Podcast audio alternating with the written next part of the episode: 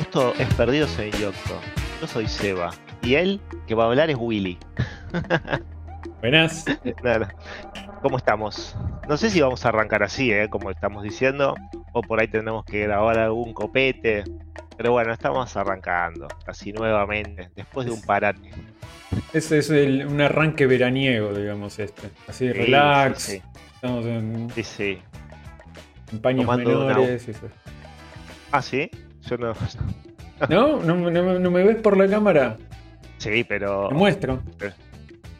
No, no- no creo que quieras verme. No, no, no, no creo que quiera verlo, no creo que quiera verlo. ¿Estuviste viendo mucho cine? Estuve viendo poco cine, muchas series porque tenía un, un backlog Mirá. grande de series. Eh, y no sé, me, me pegó por las series y quería sacarme de encima algunas. ¿viste? Eh, A ver, eh, eh, ¿Sabes qué? Eso, perdón que no, que, pero me subo al carro. Pero digo, no me gusta eso de decir, tengo que ver esto, ¿entendés? No es que uno dice, eh, bueno, a ver, ¿qué puedo ver? O, o vas a explorar. No, tenés un backlog y siento la necesidad y como lo- lo- me lo tomo como un trabajo que tengo que sacarme ¿Eh? encima algunas series. Sí, no es una, Bueno. se siento muy copado cuando alguien está tratando de disfrutar de algo. Pero bueno, vale la pena porque después de todo, muchas cosas que vi las disfruté. ¿sí? Bueno, a mí me pasa un poco lo mismo. Cosas que no soy tan fan de, las de las series. Y eh, en algún momento lo podemos conversar en público. Porque ya lo hemos hablado. Pero este último tiempo estuve viendo alguna serie. Empecé a ver Succession, estuve viendo alguna que otra más. Sigo sin entusiasmarme. Las miro porque las miro acompañado y está bien. Pero me cuesta también eh, engancharme con alguna película. O sea, a mí me pasa, yo no siento la obligación con nada. O sea, tengo demasiadas obligaciones como para ponerme otra. de- Claro, me pasa hasta con los libros, ¿eh? O sea, es como que cada cosa tiene su, su tiempo y Sí, decanta. cual. Así que en algún momento iremos viendo algunas de las que tenemos pendientes. Porque tenemos Sí, muchas sí. listas, muchas cosas. Hay Pero bueno, muchas listas, muchas cosas pendientes. Libros, series, películas y mil otras cosas eh, que Sí. tenemos en el backlog y algunas para compartir. Eh, entiendo el punto de vista. A mí el, problema con las series, y ya mm, cerrando este tema, es que hay muchas series, son muy largas. Esto de, de descubrir que algo funciona y llevarlo hasta el infinito, que por suerte está pasando menos, veo, últimamente. Yo creo que sí, hay, hay más, un poco más libertad creativa, si querés, y las grandes estas empresas de streaming, Netflix y HBO y eso, me parece que están dejando un poco más de rienda suelta a los creadores de decidir. Porque antes era, esto funciona, vamos a hacer 15 temporadas como esas de La Ley y el Orden y ese tipo de cosas. sí, bueno, pero es otro tipo de serie esas. Eso o sea, es otro tipo de series, pero por eso digo que hay series. más espacio. Por ejemplo, todas las series que estuve viendo yo este último mes son todas series de, en general de una temporada, casi todas.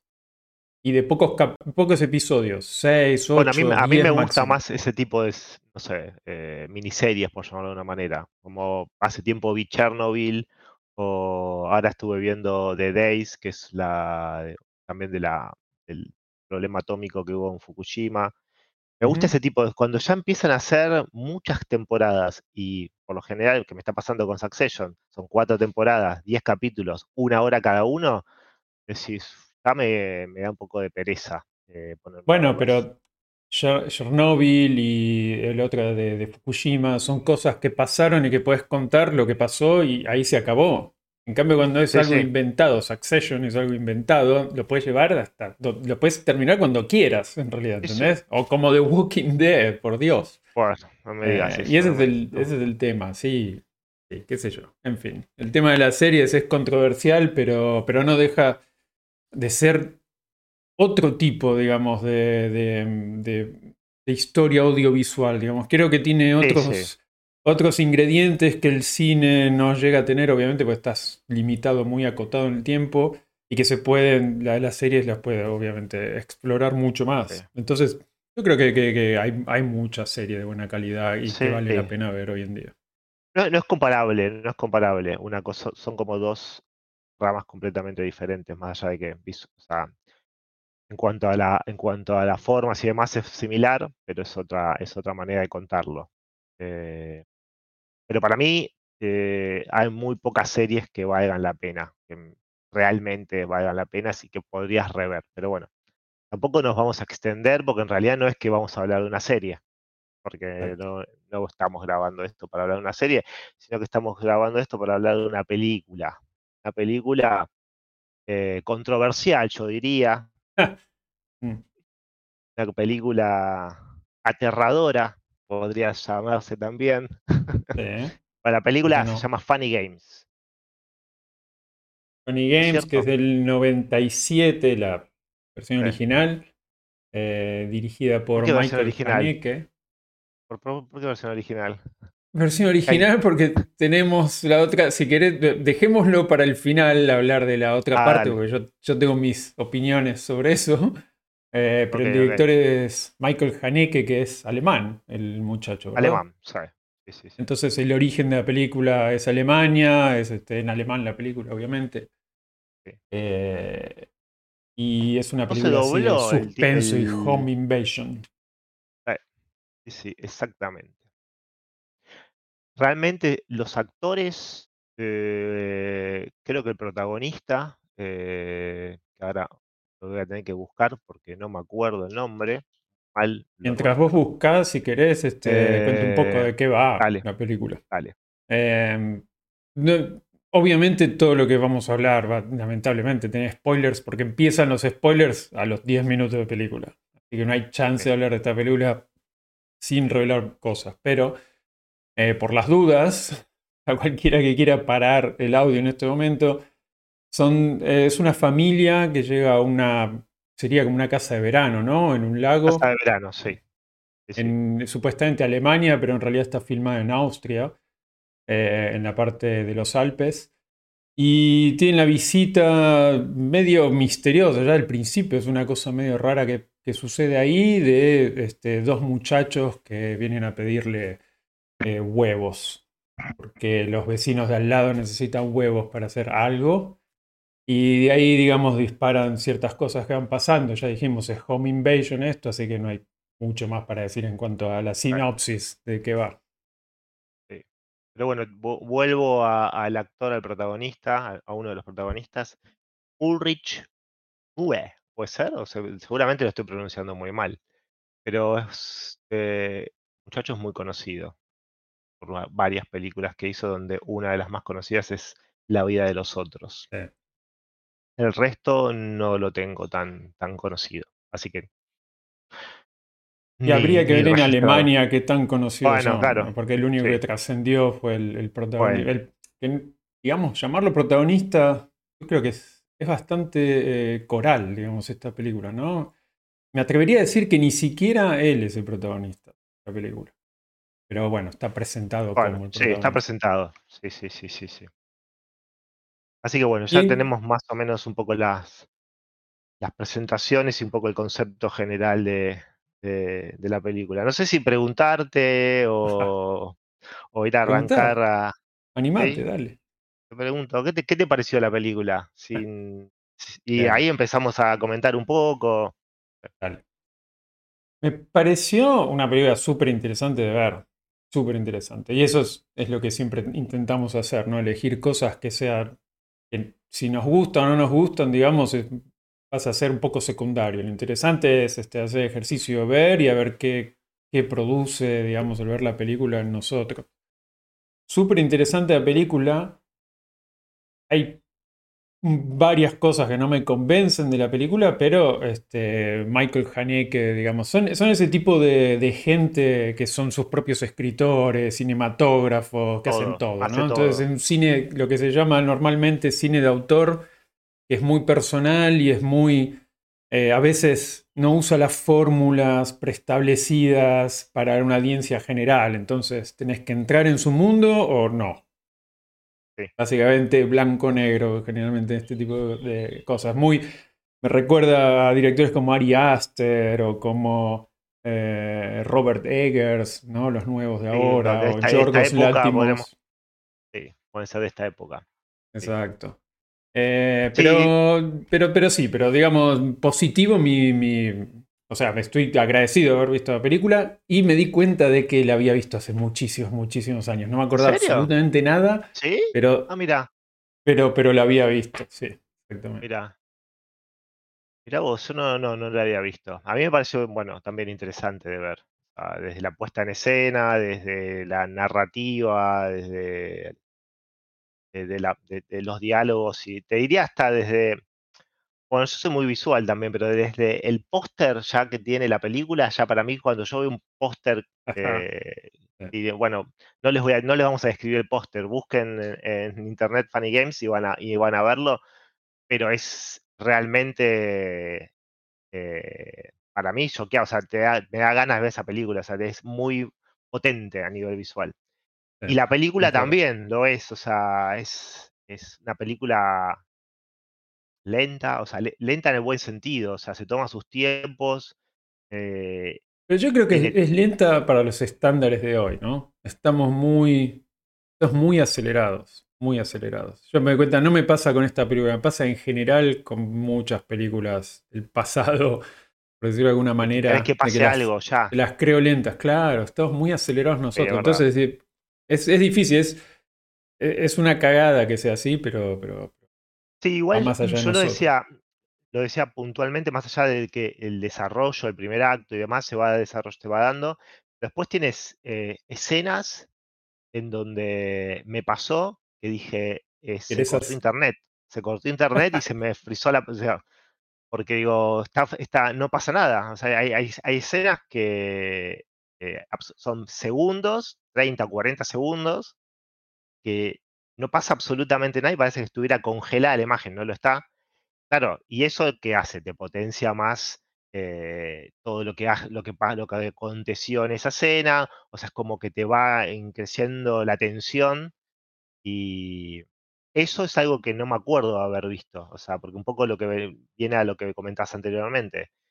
Hoy estamos acostumbrados a que haya acción rápido y en, mucho, en poco tiempo pasen muchas cosas. No queda como que es una película que, es lenta. Pero esto es algo que yo veo mucho en el cine oriental lejano, ¿no? De Japón y de Corea. Esas. Porque vos seguramente te estás refiriendo a cuando ella, la, mujer, está arrodillada, atada de pies y manos, haciendo nada durante cinco minutos seguidos que te dan ganas de poner en 2X eh, el coso y decir, sí, sí, tal cual. Pero eh, yo creo que no estamos acostumbrados en, el cine occidental a ver este tipo de cosas. si ves películas japonesas, por ejemplo, los planos largos así, donde no sucede nada, digamos, muy parecido a esto, es muy común. Pero creo que está transmitido de otra manera, creo que, no sé, al menos yo lo proceso de otra manera porque sé que es más cultural. En cambio, ver a alguien, este, digamos, alemán, que es más más parecido a nosotros, digamos, en cuanto reaccionaría, en qué, cosas haría, y eso, el silencio en ese momento y la inmovilidad es algo que sí saca un poco, digamos. Yo, tuve muchos problemas con la reacción de los personajes en, general. Muy poco reactivos, a mí me, me quitó un poco la credibilidad en cuanto a, qué sé yo, por decirte, había momentos en que perdían de vista al hijo, se preocupaban entre ellos, el hijo, no, no les importaba mucho qué es lo que estaba pasando al hijo, en un momento el, el home invader, el protagonista real para mí, que es el pibe este, em, le pega al hijo, no dice nada. No hay esa, protección de que, yo creo que, que, cualquiera de nosotros, si pensás que si estuvieses en esa situación, o sea, cada uno reacciona de una forma distinta. Hay gente que se entra en pánico y se queda callada, hay gente que, se pone a los gritos, hay gente que, no sé, reacciona violentamente físicamente, pero cuando se trata de tu hijo, yo creo que no hay, en ese momento no, no podés tener la pasividad que tenían estos personajes. A mí eso me descolocó, digamos, en general. Sí, sí, sí, eso es, no, no, no tiene reacción alguna hasta en, ningún caso, ni previamente, o sea, no, no, reaccionan. Eh, ah, yo creo que también un poco porque es eh, la película funciona como un como un disparador, o sea, te muestra violencia todo el tiempo, o sea, para mí es como una crítica a la comunicación, a, a la violencia en general, o sea, es te voy a dar violencia y nadie va a poder hacer nada, o sea, ni los protagonistas ni van a intentarlas, porque ni siquiera intentan hacer nada, o sea. Eh, pero es una, no es una violencia psicológica. Porque en realidad en ningún momento te muestran las muertes, en ningún momento te muestran torturas, en ningún momento te muestran sangre, salvo la, parte del televisor chorreado bañado en sangre. Es una violencia psicológica, no hay, no hay violencia física en esta película. Pero justamente para mí es, es mucho más apabullante la violencia psicológica que, la, que el gore de una película ya va a otro se pasa a otro tipo de película. Acá, desde, desde la escena inicial donde el chico va a buscar huevos, ya sabes de que hay una tensión y de que la, mujer, la, la, mujer no es libre de moverse y ves como un montón de, de, situaciones. Los primeros 20 minutos de la película ya ves que hay algo, que hay algo extraño y, que poco a poco van limitando las posibilidades de, de, movimiento de, esa familia, poco a poco. Em, y para mí tiene que ver un poco también con, digo, con crítica, porque en, algún momento el, marido les, les, pregunta, ¿por qué hacen esto? O sea, ¿por qué están haciendo esto?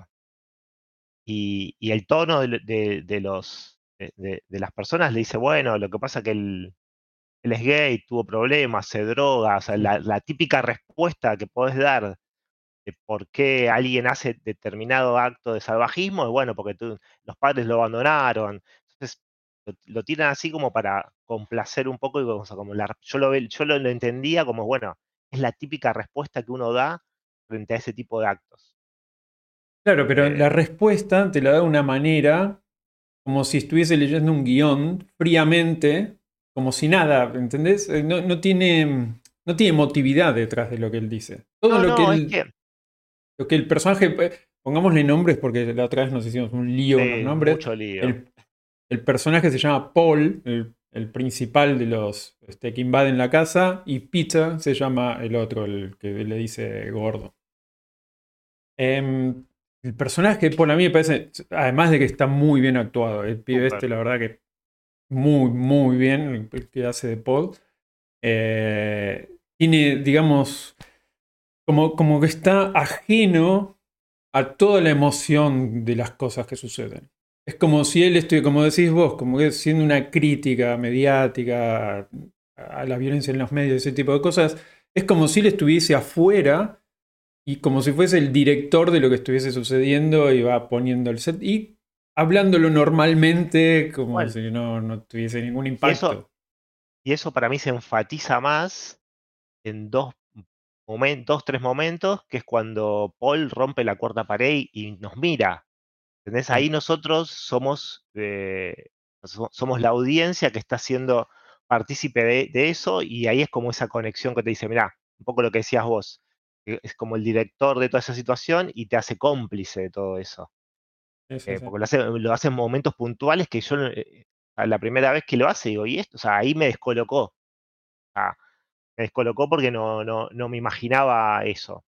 sí, eh, y, además este, el tema de hacer las cosas en los tiempos necesarios, ¿no? De decir, bueno, a ver, ¿qué hora es? A esta hora tenemos que matar a uno ya, porque si no, como vamos a perder el interés de la audiencia, está digamos, trabajando para nosotros. Tal cual, eso del, horario tenemos 12 horas, bueno, y no, no, no los matemos antes, le dice a, al gordo. No lo matemos antes porque si lo matemos antes, ¿qué hacemos? Nos perdemos como el tipo de pico de rating. Tal cual, y los juegos que van creando son justamente eso. Los juegos que van creando son juegos que los crean para nosotros, para que tengamos un interés, porque si los matan, tienen que poner, ellos no tienen un motivo para hacer esto, pero tienen que poner un motivo para la audiencia, crear un motivo para matar a la gente y, además darles la chance de poder este, este, zafar de la situación, ¿no? Digamos, cuando le dice la mujer, si recitas esto perfectamente, te dejo elegir, y entonces, es, es muy Que, bueno, obviamente es lo más interesante de la película, ¿no? Este, este adicional eh, que tiene, que la transforma en algo distinto a una película de Home Invasion eh, solamente. Eso, eso creo que es lo mejor que tiene la película. Y, y aparte lo que también es interesante es que la película termina haciendo un bucle.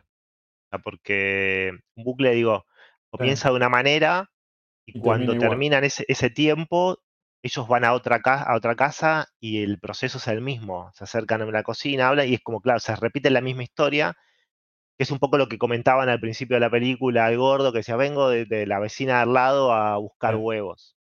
Eh, y bueno, ahí termina con el plano de la cara de, Paul. Entonces, como que la película funciona eh, en que esto no se termina. O sea, y acá no hay policía, no, no hay nadie afuera de, este, de este universo que puedas ayudarlo, sino es como, como si fuera en un punto un programa de televisión, que se terminó el capítulo, tipo una tira, un. Eh, se terminó el capítulo y el otro día hay otro nuevo. Sí, y además cuando no funciona como ellos quieren, está la parte que agarra el control remoto y rebobina y dice, no, no, esto tiene que pasar.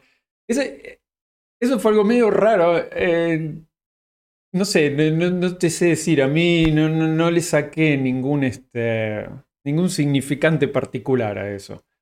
Pero... Yo creo que tiene que ver con que las reglas las ponen ellos y están dispuestos a darse las reglas para contar de, de, que, de, qué, de que el show continúe. Porque si pasaba que realmente esto que mataban al gordo ya no podía, no funcionaba más en bucle. O sea, ya se terminaba, es como que muere uno de. Lo entendí de ese lado. Yo creo que, digamos, es el moño, digamos, a, decirte, por si no lo habías entendido todavía, esto es este, un show para vos, para el que está viendo, y tiene que funcionar para, digamos, de esta manera.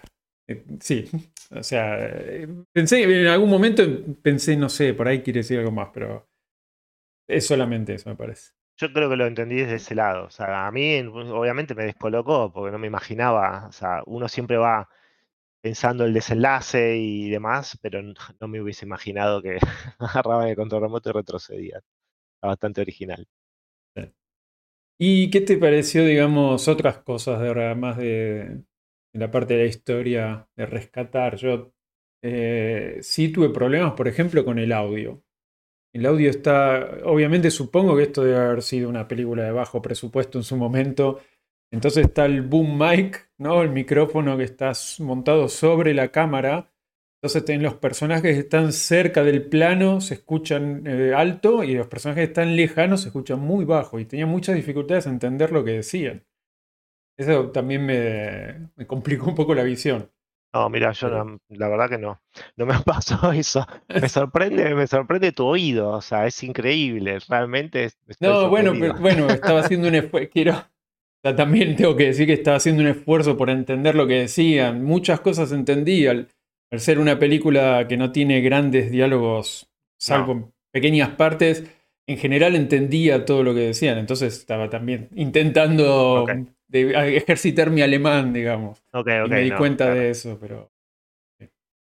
Las actuaciones me gustaron mucho, sobre todo. Las actuaciones, sí, sobre todo de Paul. Sí, sí, un pulso para, para, transmitir y no. Eh, no sé, me pareció interesante, muy interesante. Después, un poco lo que comentabas, la puesta en escena. Eh, solamente tiene ahí una locación, dos locaciones, el, interior de la casa y, y algún lugares afuera de, esta, esta, casa de campo y, después esto, un poco todo, el uso gráfico, visual que, hace el director es, eh, para mí me parece fantástico, o sea, está genial. Elige, eligió ocultar muchas cosas. Hay muchas veces donde en la película donde la acción pasa fuera de cámara. Todo el o sea, todo el tiempo, desde que le rompe la rodilla, vos no ves que le rompe la rodilla. Claro. Y en un punto la violencia física no la ves en ningún momento. en ningún momento. No, no, Tampoco el perro, que yo cuando agarraron el, palo de golf por primera vez dije, me van a mostrar cómo este tipo mata al perro y no la veo más. por suerte no lo muestra. No, bueno, pero... es lo que hablamos antes, es otro tipo de película, o sea, eh, podemos ver películas donde eh, la, la, violencia eh, se muestra y, es escarnadamente, Y acá va por otro, va por otro camino. O sea, desde hecho, eh, la película, el trato con ellos ah, no se tutean y cuando rompen, el, eh, se empiezan a tutear, es como un paso más que dan. Entonces, eh, de una manera de, de, llevar y de, y de mostrarse y no mostrar a la vez, porque en realidad no, no te muestran mucho de las cosas a nivel violencia y ellos en algún momento se van, desaparecen y no sabes qué pasó. Eh, lo del tuteo me lo perdí, ¿eh? Me parece que es un problema de traducción eso. ¿Sí? Bueno, no sé, en alguna parte él habla, Paul dice, bueno, o sea, ahora nos podemos tutear y como que como que da un paso ah, más en, cuanto a, en cuanto a la relación. que rever esa parte.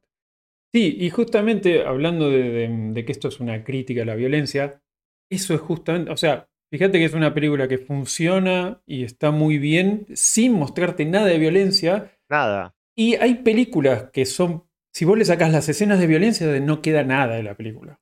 Realmente, hay películas que, muchas películas de, que, se basan en la violencia pura y exclusivamente, que después no queda nada. Y esta sin nada de violencia es muy buena, la verdad, en ese sentido. Tal cual. Tal cual. Bueno, ahora me viene a la cabeza rápido Midsommar. Midsommar, no sé si la, llegaste a ver. ¿La viste? Estás haciendo gestos con la cara. Sí. Bueno, claro, la película, no vamos a entrar en detalle, ya. Acá tenemos gustos un poco diferentes, ya se nos irán conociendo. Pero acá te muestran la violencia explícitamente. Entonces, esto, sin irnos más lejos, acá es otra cosa. A mí este tipo de películas donde no te muestran y donde te sugieren y donde realmente la atención para mí es, es sumamente y, y, no deja de ser impactante, porque fíjate, La, parte más impactante cuando él, se, el Paul, se va a hacer este, unas tostadas a la cocina y sucede el escopetazo y la lucha. Cuando volvés, es primero que está el televisor todo bañado en sangre y se escucha a ellos hablando sin mostrarte lo que pasó. Y cuando te muestran, está el cuerpo del pibe tirado y la única, esa es la única sangre que vemos, que es la que está, digamos, ahí en la pared y en el televisor. En la pared del televisor. Y eso es súper impactante, súper impactante, porque es un, porque realmente es, es un niño de cuántos tiene, no sé, 10 años, muerto ahí tirado, un escopetazo en la cabeza, ¿entendés? Y es Está en tu cabeza nada más porque no lo estás viendo, pero es muy, muy fuerte. No, bueno, pero aparte es lo que hablamos antes, de la escena, la escena se queda ahí clavada, no sé, un minuto. No pasa, o sea, lo único que haces es ver hasta que la madre se acerca a apagar el televisor y lo tapa al nene, pero esa escena es tremenda, o sea, es, tremenda y no. Y aparte te pasa, bueno, a mí me pasaba que no me imaginé que iba a morir chico. No, es que nadie se podía venir, por eso. Una película no pasa, por lo general. Exactamente, exactamente. No, está, muy bien en ese sentido. Que, claro que los, los que no mueren son, son ellos. Bueno, después sí, pero en ese momento el niño es el que muere. Cuando en general en cualquier otra película el niño es el que vive, porque es un niño, ¿no? Es un niño, claro. Sí, sí. Este. Y bueno, y después este, un, algo que me gustó mucho, que disfruté en silencio, porque sé que es una boludez, pero lo disfruté, es lo del cuchillo cuando empieza la película y eh, está este, el padre con el hijo con el, en el bote, en un momento te muestran que él patea un cuchillo sin querer y que lo tira dentro del bote. Y vos obviamente decís, bueno, eso algo después lo van a usar. Algo pasará. Y casi al final, cuando eh, eh, la mujer agarra el cuchillo, intenta sacarse las, las, cuerdas, la ven enseguida y le sacan el cuchillo de la mano. Sí, sí, como. Fue muy bueno eso.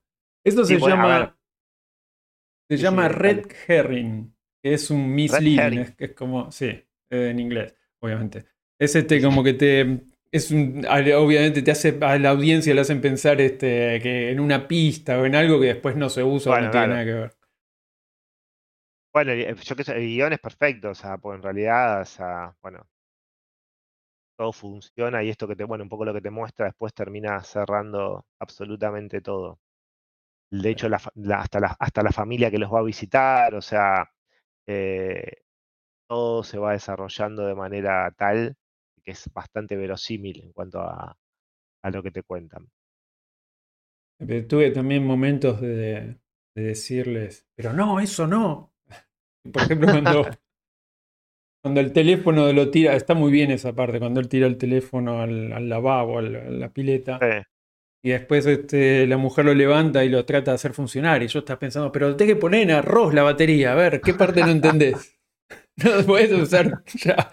Ponerlo a secar, ponerlo en arroz. Este, no sé si en esa época ya existía esa. Bueno, lo quieren secar con un secador después. Pero. Bueno, pero es, es, es, como todo, claro. O sea, cuando se escapa, hay un montón de situaciones que, sabes que no, van a, que no van a suceder, que no se van a dar y, y, que el final va a ser un poco lo que termina pasando. O sea, el, final es eh, muy bueno también cuando de repente la tiran a ella al agua como si nada. o sea, sabes que lo van a tirar al agua, pues no puede nadar, es lo que vos venís pensando. Está, de pies y manos, no puede nadar. Sabes que lo van a tirar, pero como es anticlimático porque ellos todavía tienen que estirar una hora más, creo, para la audiencia, el suspenso, y de repente dice, bueno, nos aburrimos, al agua. Ya está, pum, al agua, se acabó. Otro capítulo. Está bien. Es, es una de esas películas que te guste o no te guste, sientan precedentes.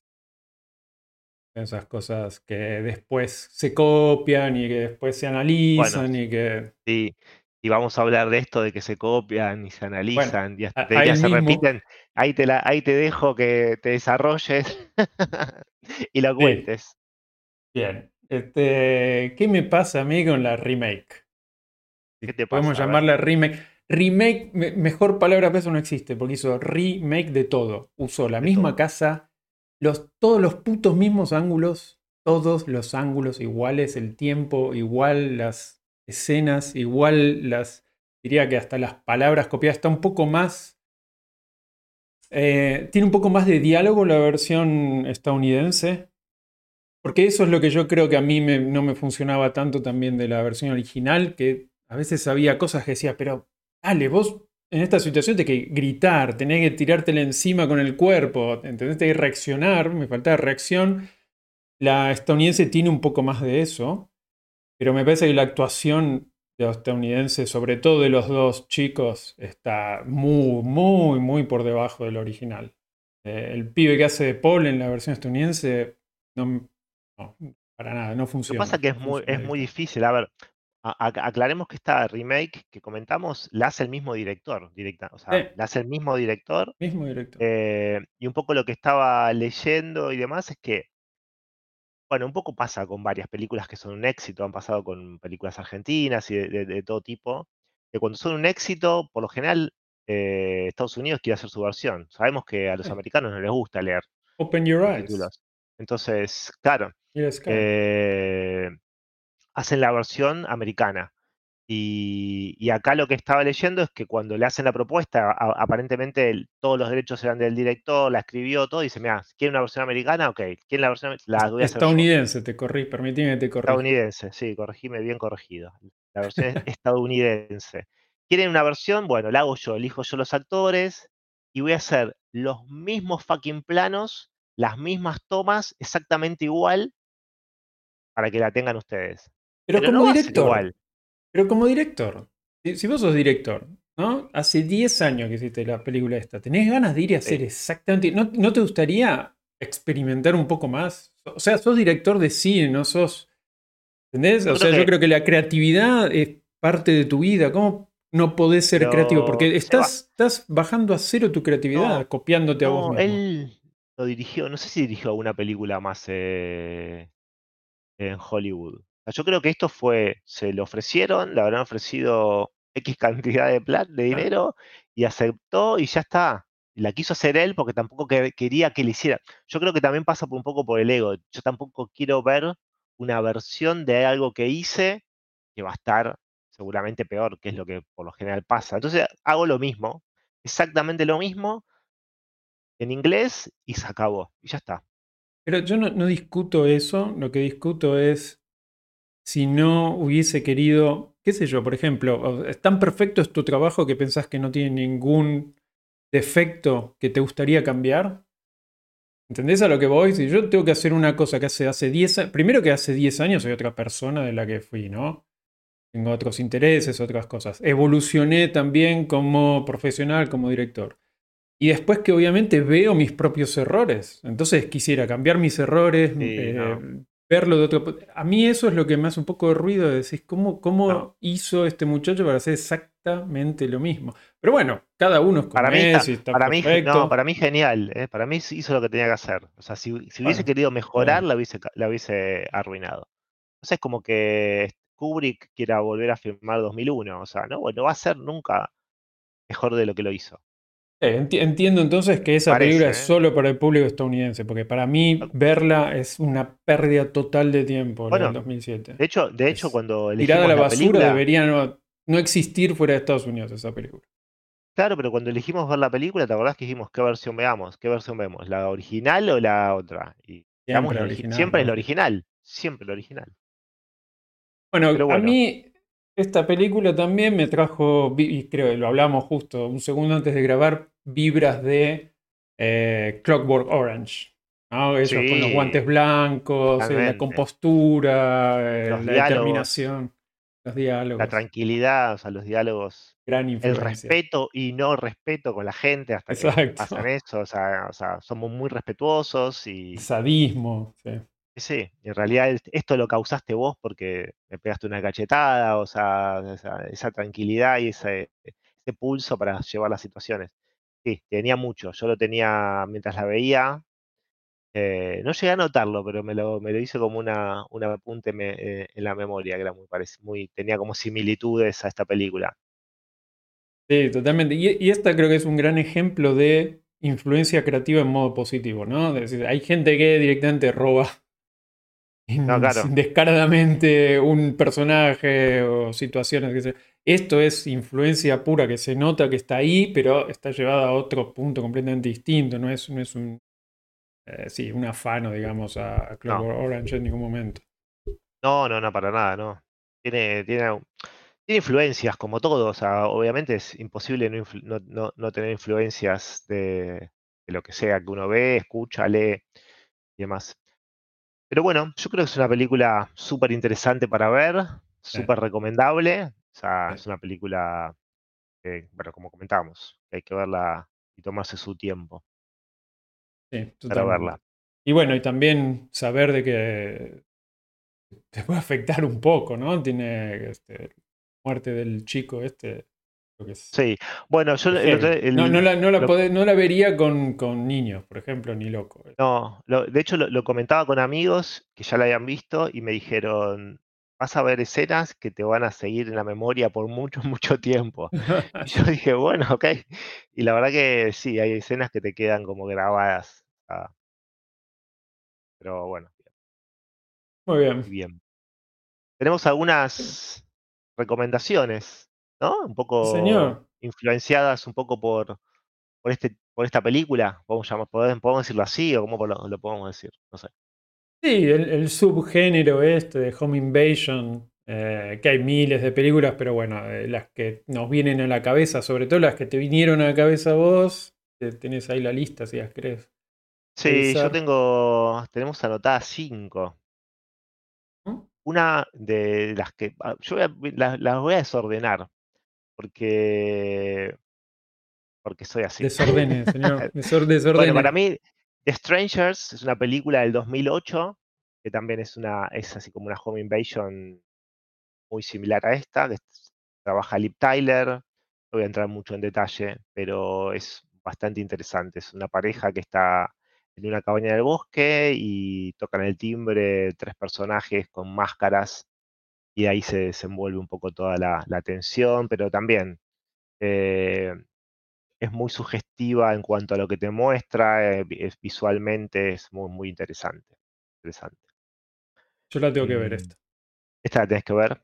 Sí. Después un, un clásico Panic Room de, de David Fincher, que no está tan bien valorada esta película, no sé por Es qué. cierto, ¿eh? Ah, Es Yo la cierto. vi y creo que no la volví a ver, eh, pero es una película que es interesante, a mí me, me- me Creo había creo que gustado. son esas películas que en el momento que salen no se les da tanto valor, como vos decís, y se valoran luego, como los vinos, ¿no? Que con una, un sabor Un distinto sabor, con el paso del tiempo. Pero Fincher es Fincher. No hay, no hay sí, película que Fincher saque que yo no voy a ver. O sea, tal cual. maestro. Sí, sí. No, está muy bien. A mí me gusta Panic Room, me gusta. Sí. Después tenemos otro clásico de Scorsese, que es Escape of Fear, que es un clásico increíble. No hace falta Eh, hablar mucho de esta película. ¿no? Parodiado, parodiado en Los Simpsons, en todos lados. sí, es cierto. Es excelente. Eh, Súper recomendable si no la vieron, de 1991. Y una un poquito más nueva, Parasite, que también. Al principio dudé, me hiciste dudar. Digo, Home Invasion. Digo, claro, sí, es Home Invasion también. Eh, Pero con otro tipo de, de- de- de condimento. Eh, y después tenemos The Purge, que es, bueno, es un poco más comercial de, de las 5, por llamarlo de una manera, que se hizo una, como una saga y demás, pero la primera, la del 2013, eh, es muy interesante también. Interesante en cuanto a al concepto y, y a, a lo que, a lo que muestra, que lamentablemente a veces hay cosas que se van replicando en la realidad, pero no, no en este caso puntual, pero me viene a la cabeza otras cosas, pero es llamativo ese tipo de, de, de cosas, no, no, no, pero bueno. No sé qué te habrá venido a la cabeza, pero, pero The Purge no está muy lejos, no está tan lejos de la realidad como uno creería. ¿eh? No, no, no, no sé si vale la pena, no, no- no lo voy a detallar, pero, eh, pero es interesante como hay cosas que este, parecen que son inverosímil cuando las ves en un tiempo, después dices, ah, se está, por ahí estamos muy cerca de esto. Sí. Eh, pero bueno. ¿Vos tenías alguna recomendación también? Sí, antes de ir a esas dos recomendaciones, ver, engancho dale. con Parasite, porque obviamente a mí me vino a la cabeza Parasite eh, con esta película. Y siempre de- del- del cine coreano no sabemos mucho, obviamente. Hay, digamos, hay cosas que llegan, recién ahora están llegando, pero hay mucho, muy buen cine eh, oriental, del de Oriente Extremo, que, que está muy bien. Y hay dos caras recurrentes que, que yo vi en muchísimas películas de- del cine coreano, que son dos actores que creo que son, si lo querés poner de alguna manera, este actor que se llama, obviamente lo voy a pronunciar mal, pero eh, Song Kang-ho, es, vendría a ser como el Darín, si querés, en Argentina, si querés el paralelismo argentino, vendría a ser el Darín coreano. Sí. ¿no? Aparece en todas las películas de alta gama que, que llegan, que van fuera de Corea. Y después este, está esta chica que se llama Donna Bae o Donna B, eh, que no sé cuál sería la actriz argentina más, así, digamos, el, el Y ya equivalente me viene Cecilia Roth para mí. Cecilia Roth. Sería la Cecilia entonces. Y estos dos mu- dos muchachos este, aparecieron en gran- sobre todo en las películas de Bong, Joon- Bong Joon-ho, que es el director de, de de Parasite, Parasite. y el, el director, obviamente, de Old Boy, Park Chan-wook, que son también los dos directores, que en algún, algún momento estaría bueno también hablar de ellos dos, digamos, son los cabeza de serie de, de todas las películas coreanas. Sí. Y este chico, bueno, Song Kang-ho apareció en Parasite, en The Host, que es una muy interesante película también, así de, de monstruos, digamos. Eh, o o un monstruo, pero, pero muy, muy, muy buen este. mm, ¿Cómo está hecha? Es muy bien, vale mucho la pena. Snowpiercer, que es esta. Tremenda. de- está muy bien, que es un tren, digamos, eh, post-apocalíptico en una tierra congelada. Eh, después, este, Memories of a Murder. Las estoy diciendo todas en inglés, tengo los nombres acá en, en- en coreano, pero me parece que no voy a intentar pronunciarlos mejor. No, yo creo que con los actores ya estuviste bien. Sí. Eh, Broker, no sé, eh, Sympathy for Mr. Vengeance, eh, The Interview, usado, y una que vi hace poco que se llama A Taxi Driver, no Taxi Driver, No, a Taxi Driver. Taxi Driver, que es interesante, es de un taxista surcoreano que es él, y viene, digamos, este, un tipo, creo que es un, no sé si es de la BBC, no, es de, de Alemania, de, eh, de una de las cadenas alemanas, ah, que es un documentalista, y él lo tiene que llevar a Corea del Norte. Esto está pasando, digamos, cuando Corea del Sur y Corea del Norte se están por dividir. Está, muy- está interesante. Y después, bueno, Donna Bae la hemos visto en Cloud Atlas de los Wachowski, eh, Sense8 también de los Wachowski, Juniper Ascending también de ellos, en A Girl at My Door, otra película muy buena. También The Host, y también eh, Sympathy, eh, Sympathy for Mr. Vengeance. Ah, pero la tenés muy vista vos. La tengo muy vista, sí, sí, son dos actores que tengo muy vistos, que obviamente uno recuerda, qué sé yo, Brad Pitt, recuerda a George Clooney, recuerda a miles otros de Estados Unidos, pero eh, yo creo que tengo tan visto al muchacho este como a ellos. Que lo que pasa es que obviamente el nombre siempre se escapa por, por no ser estadounidense. Pero es una, es una picardía, deberíamos prestar más atención, creo, a esta gente. Porque bueno, por ahí podemos. Además, es, muy, bueno, muy buen actor él y ella también es muy buena. Bueno, por ahí podríamos a futuro dejar alguna de estas películas para que recomendaste para, para analizar. Hay muchas y muy interesantes. no, esos dos directores, de los, dos directores que son en la gran mayoría de estas películas en su haber, eh, vale, tendríamos que hacer algo de ellos, sin duda. Bueno, ya lo haremos. Ya lo haremos. me quedan dos series nomás y te dejo seguir tu vida. Ah, porque claro, no dijiste las series al final, te dije no, a ir. Ahora, ahora las digo.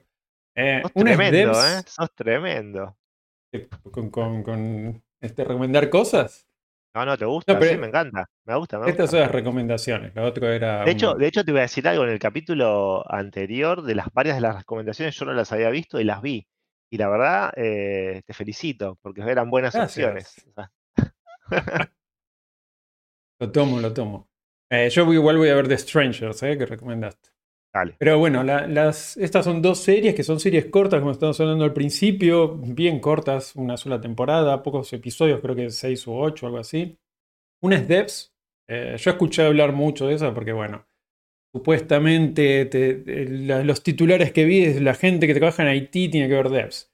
Y después en los ocho episodios, que son ocho horas de, serie, eh, alguien frente a una computadora está 27 segundos nada más. O sea, es una boludez eso no tiene nada que ver. Bueno, pero. estás en Haití o no. Pero es muy loca la serie esta en cuanto al concepto que es muy, muy ciencia ficción. Pero lo que me gusta está muy bien hecha. Es, es de Alex Garland, que es el que hizo Ex Machina. sí. Ex Machine, Ex Machina.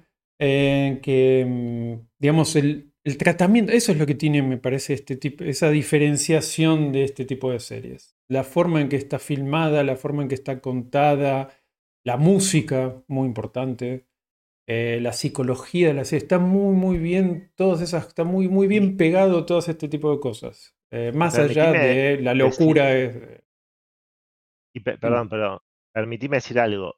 Y de que sabes que tiene una temporada y X cantidad de capítulos y se termina. Y es una historia que se cuenta en la cantidad de capítulos que sea, pero que no es posible de que haya una segunda temporada. Eso para mí. Eh, bueno, es posible que haya, pero, sí, pero no, no está en los planes. Claro. Es, para mí es otro concepto de serie. Cambia completamente cuando vos ves que tenés posibilidad de seguir facturando a través de esa misma historia. Se termina, son muy pocas las series que son necesarias muchas temporadas para que se desarrolle. No sé, la primera que me viene a la cabeza es Breaking Bad, pero esa y un par más. Ya está. Bueno, ¿y la otra cuál es? esta este, es de Hulu, o sea que para afuera de Estados Unidos supongo que está en Disney Plus. Eh, sí, no sé si sí, creo que yo la vi en Disney Plus. creo. Y la segunda es una española eh, antidisturbios, también del 2020, las dos son del 2020. Está disponible en, eh, Movistar, Plus, creo que se llama, que bueno, es solamente en España. Afuera no sé. Y este, mm, antidisturbios, vi el primer episodio y me impactó tanto el primer episodio, me gustó tanto que dije, esto es televisión de la más alta calidad, esto está al nivel, a nivel europeo, está al nivel de Gomorra Está al nivel de Ocupas, es una cosa, va a ser espectacular, está buenísima. Y se me desinfló muchísimo. ¿Ah, sí? Porque cambia de tono, cambia de tono a partir del segundo episodio. Si hubiese, yo creo que si hubiesen seguido la tonalidad del primero y hubiesen ido por el lado del conflicto social, de, por el lado de. Mm, eso, ¿no? ¿Qué, ¿Qué, es la vida de alguien que trabaja en antidisturbios? Hubiese sido espectacular, hubiese sido una serie que hubiésemos hablado por décadas pero cae en la, eh, típica serie conspiracionista muy influenciada por Estados Unidos y bueno, no, no es mala la película, eh, la película, la serie no es mala para nada, vale la pena, pero a mí me parece que es una oportunidad perdida para que haya sido algo extremadamente grande, te digo, a la altura de Gomorra en Europa o alguna ah, de la BBC. Una lástima, pero, pero igual la recomiendo de todas maneras porque está bien hecha igual. La voy a ver esta, porque la tenía en el radar, pero no la. Y es corta, es corta, son seis episodios. Listo, entonces la veo. Es larga, ¿no? Te convencí, bien, era lo que te. convenciste. Soy, muy rápido para que me convenzas. Ya lo sabes. Eso es fácil. Eso es fácil, eso es facilito. Eh, bueno, nada, acá terminamos con otro capítulo más de Perdidos en Yocto. No sé si lo dijimos, pero estos Perdidos en Yocto. Sí, en ningún momento me parece. bueno, ya saben ya saben, porque están dando play. Ya le dan play sabiendo que están pueden escuchar. saben. Y ¿Qué, si vamos a ver la próxima? Claro, claro, si quieren saber la próxima, el próximo capítulo, vamos a, comentar The Lobster, ¿sí? la película del año 2015. Eh, la película súper interesante. Ah, sí, perdón. Eh, es otro de, eh, digamos, yo los meto en la misma bolsa Yorgos que la de Ari Aster, que la de Robert Egger, esa gente que son muy cine autor. Bueno, Michael Haneke también, son muy cine autor, muy, muy particular.